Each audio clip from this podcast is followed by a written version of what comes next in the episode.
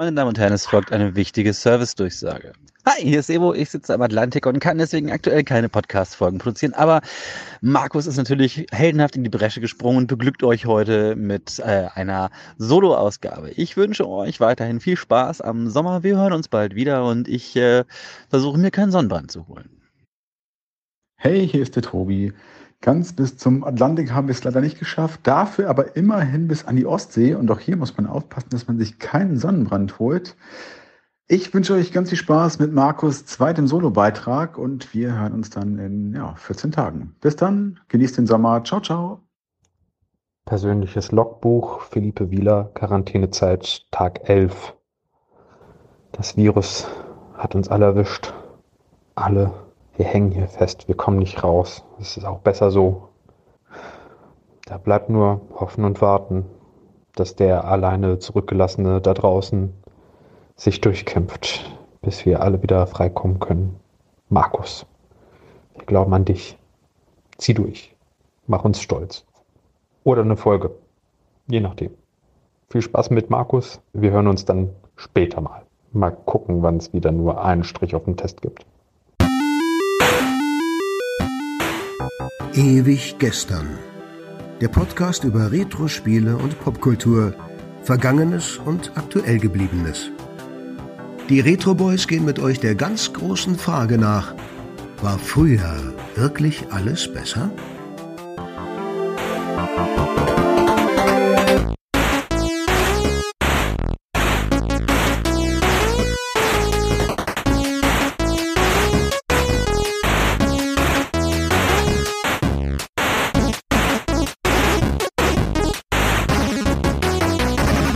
Hi, hallo und herzlich willkommen. 14 Tage sind rum und es ist mal wieder ewig gestern mit den Retro Boys. Ich bin Markus und heute nach längerer Zeit mal wieder alleine im Podcast. Vielleicht habt ihr ja auch meine erste Solo-Folge gehört, damals übrigens unsere 29. In der ging es um Fortsetzungen im Geiste. Neue Spiele mit Retro-DNA. Und damals hatte ich angekündigt, noch einige Spiele mehr vorstellen zu wollen. Und dazu kommen wir heute. Will heißen, mein Solo-Projekt geht in Serie.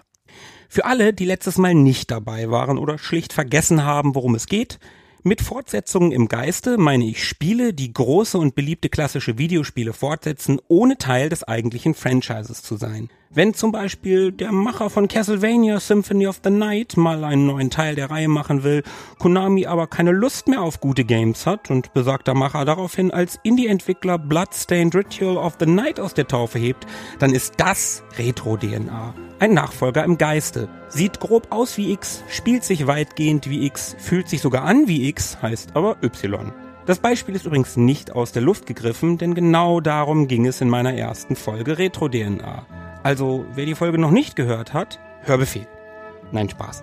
Aber im Ernst, während der Recherche hatte ich damals so viele erhellende Aha-Momente, die dürft ihr euch nicht entgehen lassen, also hört es. Wenn man über geistige Fortsetzungen nachdenkt, war Bloodstained aber auch offensichtlich. Ab jetzt wird es ein wenig nischiger, beziehungsweise kommen Spiele, die vielleicht nicht jeder kennt. Also die geistigen Fortsetzungen. Von den originalen Spielen sollte eigentlich jeder Retro-Gamer zumindest schon mal gehört haben tauchen wir in der heutigen Folge von Ewig Gestern also ein weiteres Mal nach Games mit Retro-DNA. Spielen, die Fortsetzungen von großen Franchises sein könnten, es aber nicht sind. Zumindest nicht offiziell. Und wo wir gerade bei Konami und schlechten Entscheidungen waren, also wieso machen wir nicht einfach mit denen weiter? Contra. Die altehrwürdige IP von Konami. Kont... Kont... Was? Was hat das mit dieser Reagan-Affäre zu tun? Hat es doch, oder nicht? Contra ist ja zuallererst mal nur ein Wort, ein lateinisches und es bedeutet gegen. Allerdings waren die USA ab Mitte der 80er politisch vom größten Skandal der Präsidentschaft Ronald Reagans gebeutelt. Der Iran-Contra-Affäre. Kurz gesagt, es ging darum, dass die US-Regierung Waffen an den Iran verkaufte, um mit dem Geld Paramilitärs, sogenannte Contras, in Nicaragua zu finanzieren. Diese Contras rebellierten gegen die linke Sandinista-Regierung. Dazu kam von der CIA geduldeter Drogenschmuggel durch die Contras in die USA, aber hey, Contra bleibt doch lediglich ein Wort. Also Zufall, oder?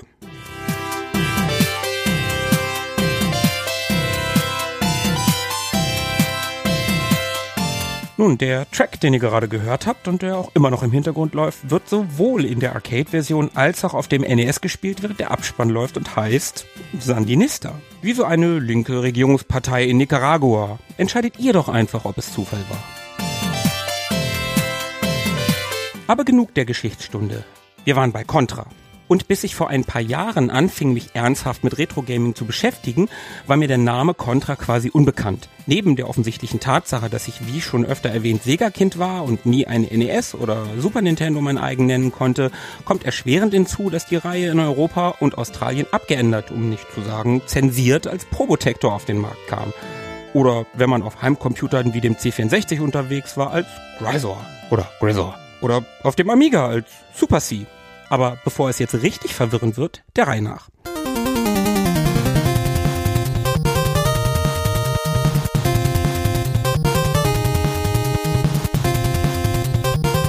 Contra ist als erstes Mal ein brutal schweres Run-and-Gun, welches am 20. Februar 1987 in die Arcades kam. Übrigens nur ein paar Monate nach Bekanntwerden besagter Iran-Contra-Affäre. Also nochmal die Frage, Zufall? Darin steuert man einen von zwei Soldaten und wenn man, das ist ein kleiner Einschub, dem amerikanischen NES-Cover glauben darf, entweder Arnie oder Sly. Und darin kämpft man dann gegen Aliens. Also die Aliens. Vielleicht hatte Ripley Urlaub oder war noch im Hyperschlaf, wer weiß.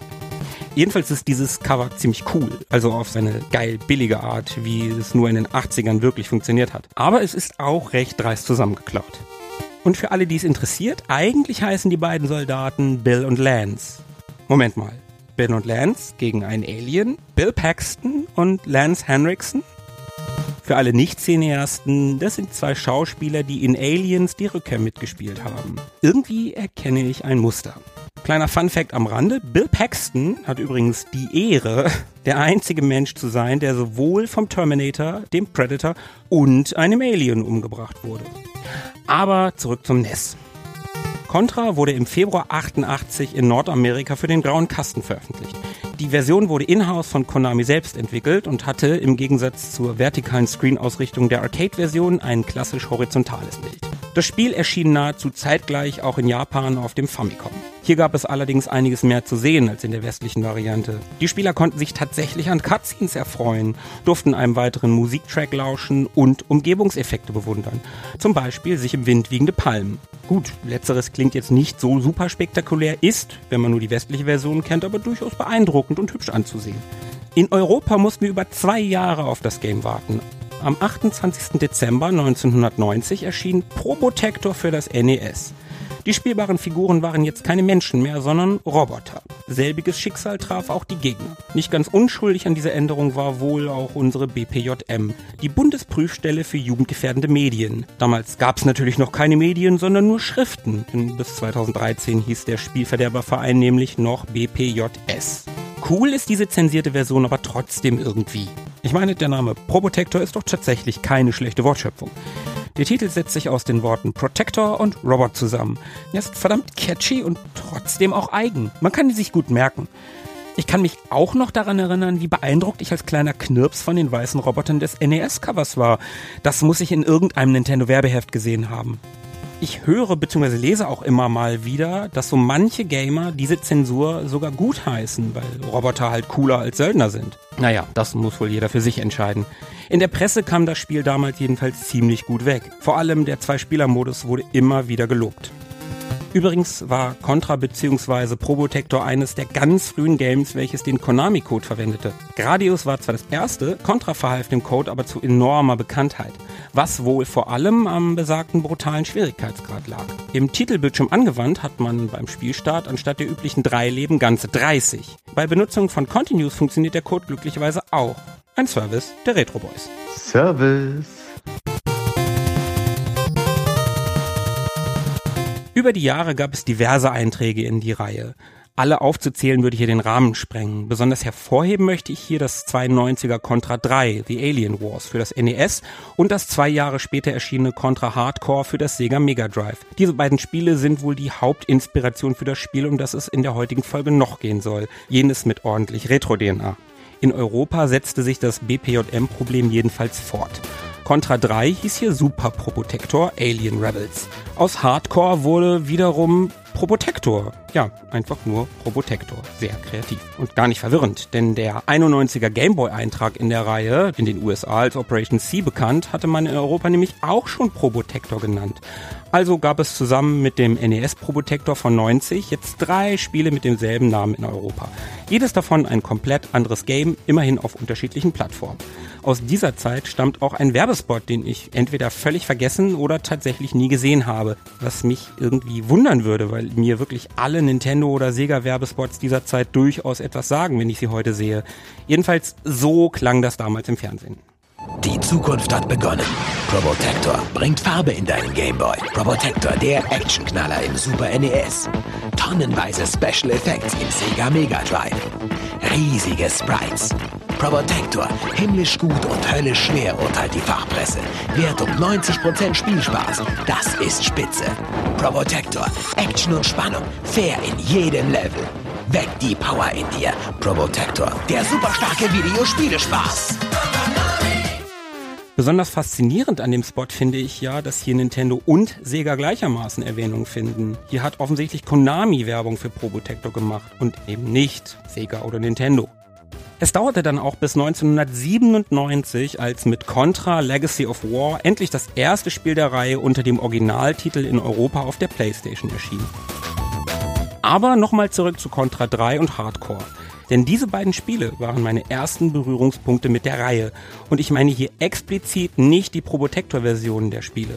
Denn zum Glück gehörte Contra 3 nämlich zum Spielelineup des 2017er Super Nintendo Minis. Und hier spielte ich dann zum ersten Mal überhaupt ein Contra. Also, soweit ich mich erinnere. Habe ich in Kaufhäusern mal Probotector, welches auch immer, gespielt? Keine Ahnung, ist eigentlich auch egal. Sonderlich weit und ausufernd habe ich Teil 3 nicht gespielt.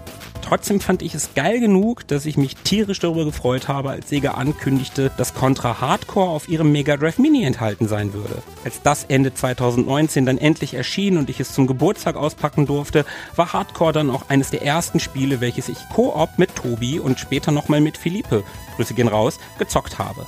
Auch hier sind wir nicht sonderlich weit gekommen. Der Schwierigkeitsgrad ist der Reihe nämlich erhalten geblieben und somit verdammt schwer. Cool ist, dass das Spiel auf dem Mega Drive Mini auch in der japanischen Variante vorhanden ist. Die ist zwar immer noch schwer wie Bud Spencer, aber dank einer 3-Punkte-Lebensleiste, welche den One-Hit-Death ersetzt, nicht mehr ganz so brutal unmöglich.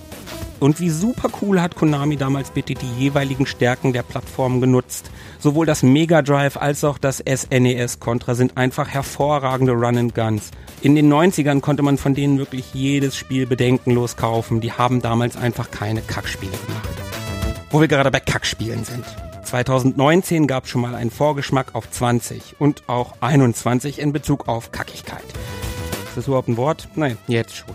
Jedenfalls kam 2019 endlich ein neues Contra. Und wenn man Contra Rogue Core hört, werden doch automatisch Assoziationen zu Contra Hardcore auf dem Mega Drive getriggert, oder? Leider ist Rogue Core aber halt ein Kackspiel. Schlechtes 3D, schwammige Steuerung, lahmes Leveldesign und für Konami-Verhältnisse eigentlich undenkbar ein mieser Soundtrack. Um das letzte gute Contra spielen zu wollen, muss man wieder auf den Namen aufpassen. Denn das hieß gar nicht Contra, sondern Hardcore Uprising. Wieder Mega Drive Assoziation. Und bei der Anime-Optik muss man schon Bescheid wissen, dass das eigentlich ein Contra-Game ist. Im Februar 2011 erschien das Spiel für die Xbox 360 und im März desselben Jahres für die PlayStation 3. Physisch gab es das allerdings leider nicht.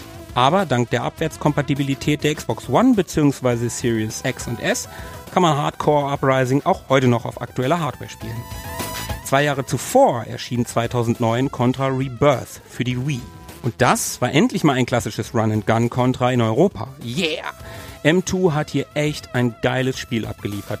Leider ist auch das ein reiner Download-Titel, an den man Stand 2022 legal nicht mehr rankommt. 2018 kündigte Nintendo nämlich an, den Wii Shop zu schließen, was 2019 dann auch geschah. Will man das letzte physisch erschienene Contra haben, muss man nach dem 2007er Contra 4 für das Nintendo DS Ausschau halten. Teil 4 nahm damals das Spielprinzip von Contra 3 wieder auf und fügte ein paar Modernisierungen wie upgradebare Waffen hinzu.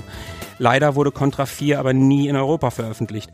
Auch nicht als Probotector 4. Und das Nintendo DS ist halt leider auch nicht region-free. Ein Jammer. Aber 2022, ja, oder doch erst 23, naja, jedenfalls bald soll es endlich wieder Contra geben. in Form eines Brettspiels. Ja, im Ernst. Contra als Brettspiel. Sachen gibt's. Das Ding ist für 50 Dollar vorbestellbar und hat immerhin eine Verpackung, die optisch ganz herrlich an eine NES-Cartridge erinnert. Aber okay. Was machen wir also, wenn wir weitere Contras spielen wollen? Auf Konami warten? Äh, ich denke, das ist zwecklos. Konami sind ihre Videogames mittlerweile leider einfach so egal. Und ein Brettspiel, das kann doch nicht die Lösung sein. Haha, zum Glück hört ihr diesen Podcast. Denn auf Contra folgt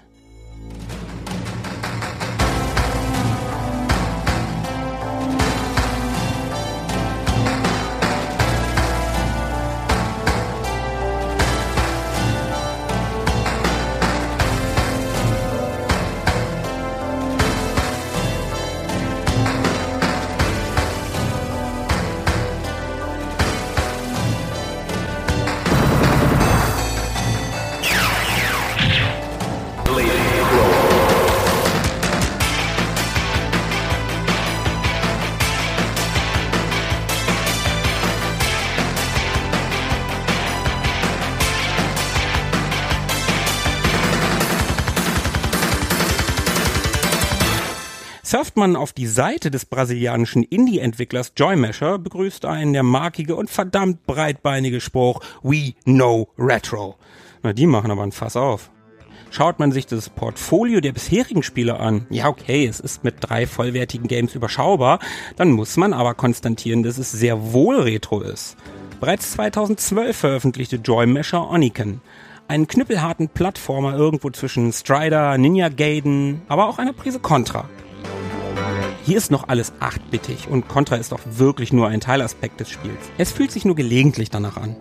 2015 dann ein weiteres Pseudo-8-Bit-Spiel. Orderless The Dark Call. Natürlich wieder ein Plattformer und natürlich wieder knüppelhart. Dieses Mal stand eindeutig Castlevania Pate.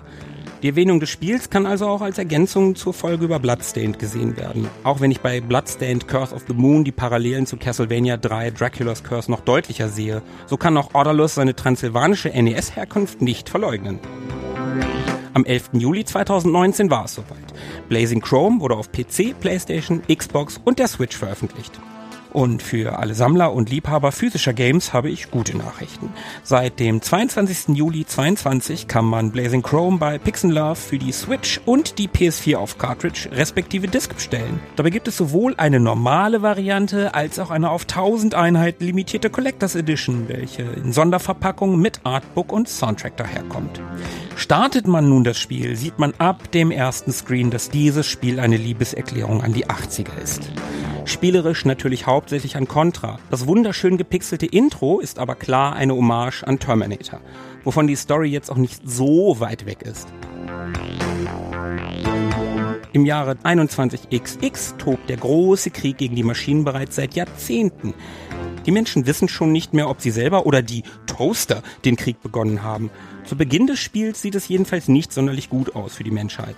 Was der von roten Wolken bedeckte Himmel und die völlig zerstörten Städte inklusive einem Boden, der mit Schädeln übersät ist, eindrucksvoll bestätigen. Ernsthaft, das Intro ist so cool, so stimmungsvoll gepixelt. Übrigens ist Blazing Chrome nach den beiden Pseudo-8-Bittern ein Pseudo-16-Bit-Spiel und gefällt mir optisch damit erheblich besser, denn 16-Bit sind immer besser als 8. Aber zurück zur Story. Ein Selbstmordkommando ist natürlich schiefgegangen. Und so sind die Resistance-Kämpferin Mavra und ihr umprogrammierter Roboterkumpel Doyle, der einen roten Mohawk trägt, ich meine, warum nicht, die letzten Überlebenden hinter feindlichen Linien. Und natürlich ist ihre Mission der Menschheit letzte Hoffnung. Wie herrlich cheesy ist das bitte?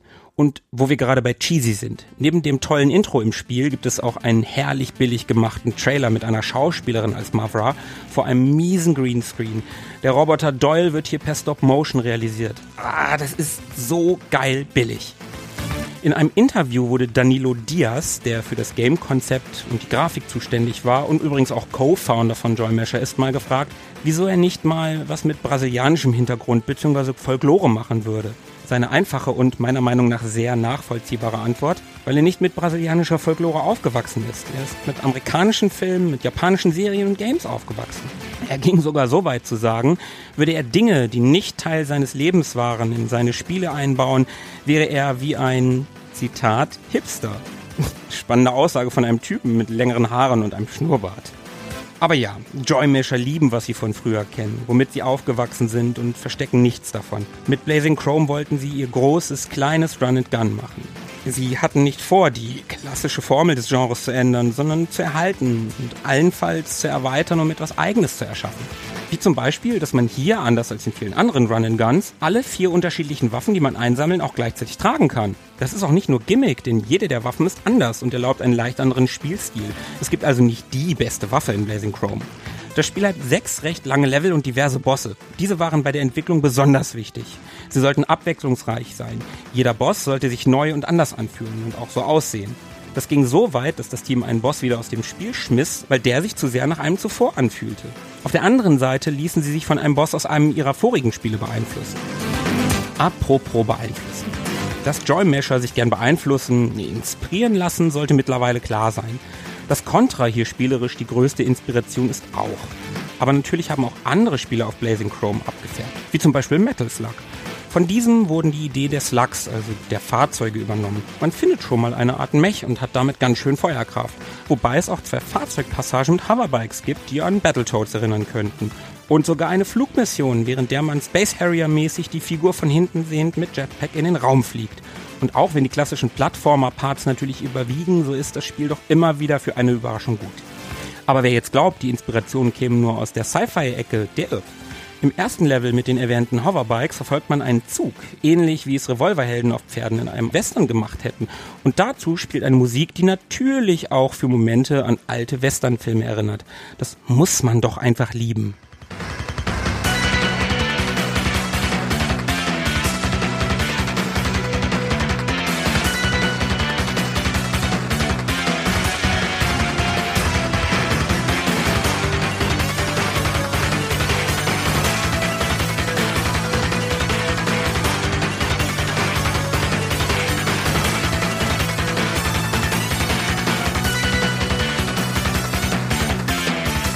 Blazing Chrome ist ein Spiel, welches seine Vorbilder zelebriert. Ein Spiel, welches mit Leidenschaft und viel Talent entstanden ist.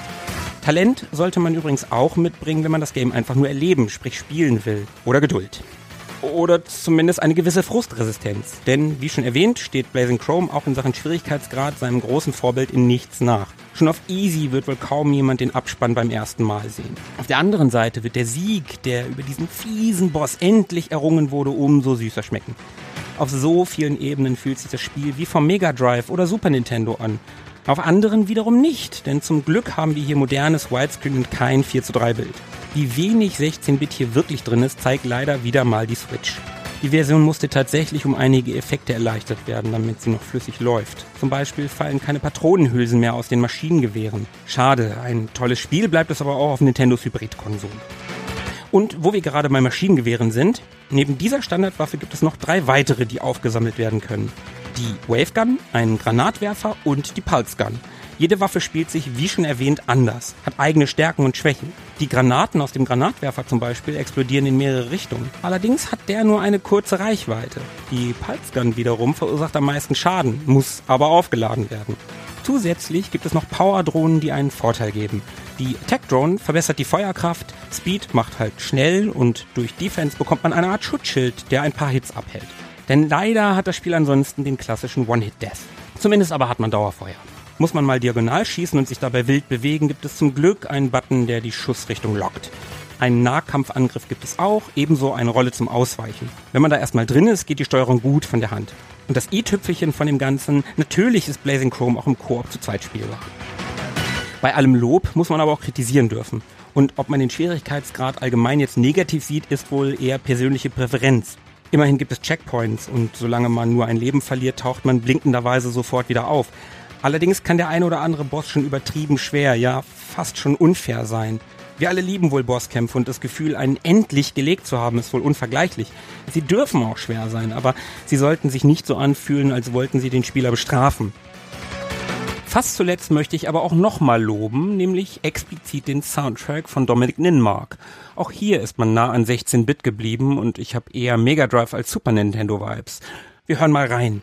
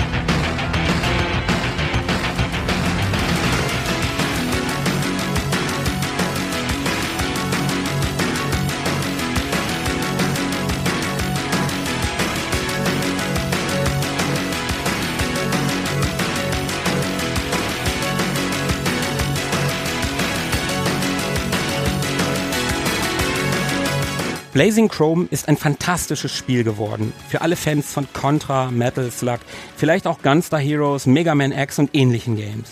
Es ist zwar irre schwer, spielt sich aber so gut, ist audiovisuell überragend, dass man immer wieder kommen mag, um es doch nochmal zu versuchen. Die Präsentation, welche an 80er Sci-Fi-Action-Filme erinnert.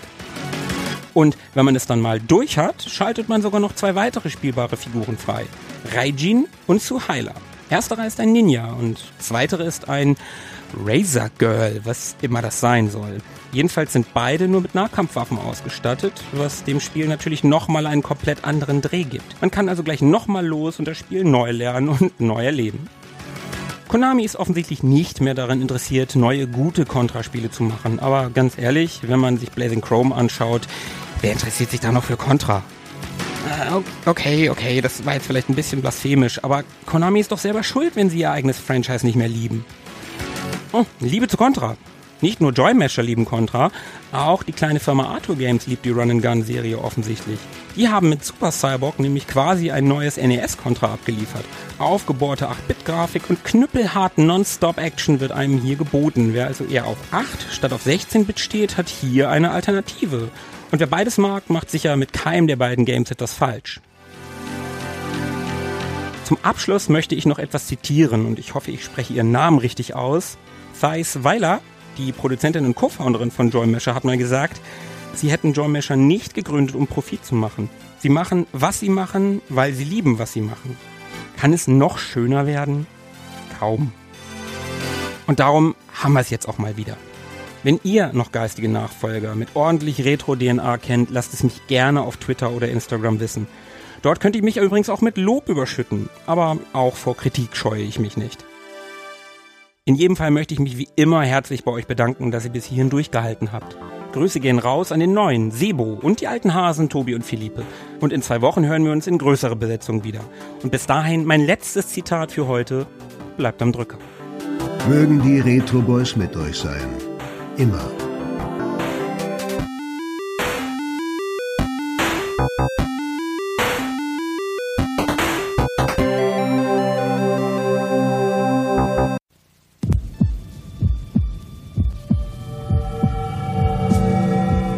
Three-way scroll. High position visual. Sound selective mode. It's a super AV action. Contra. ファミコン用カセットコントラ好評発売中。トゥナミ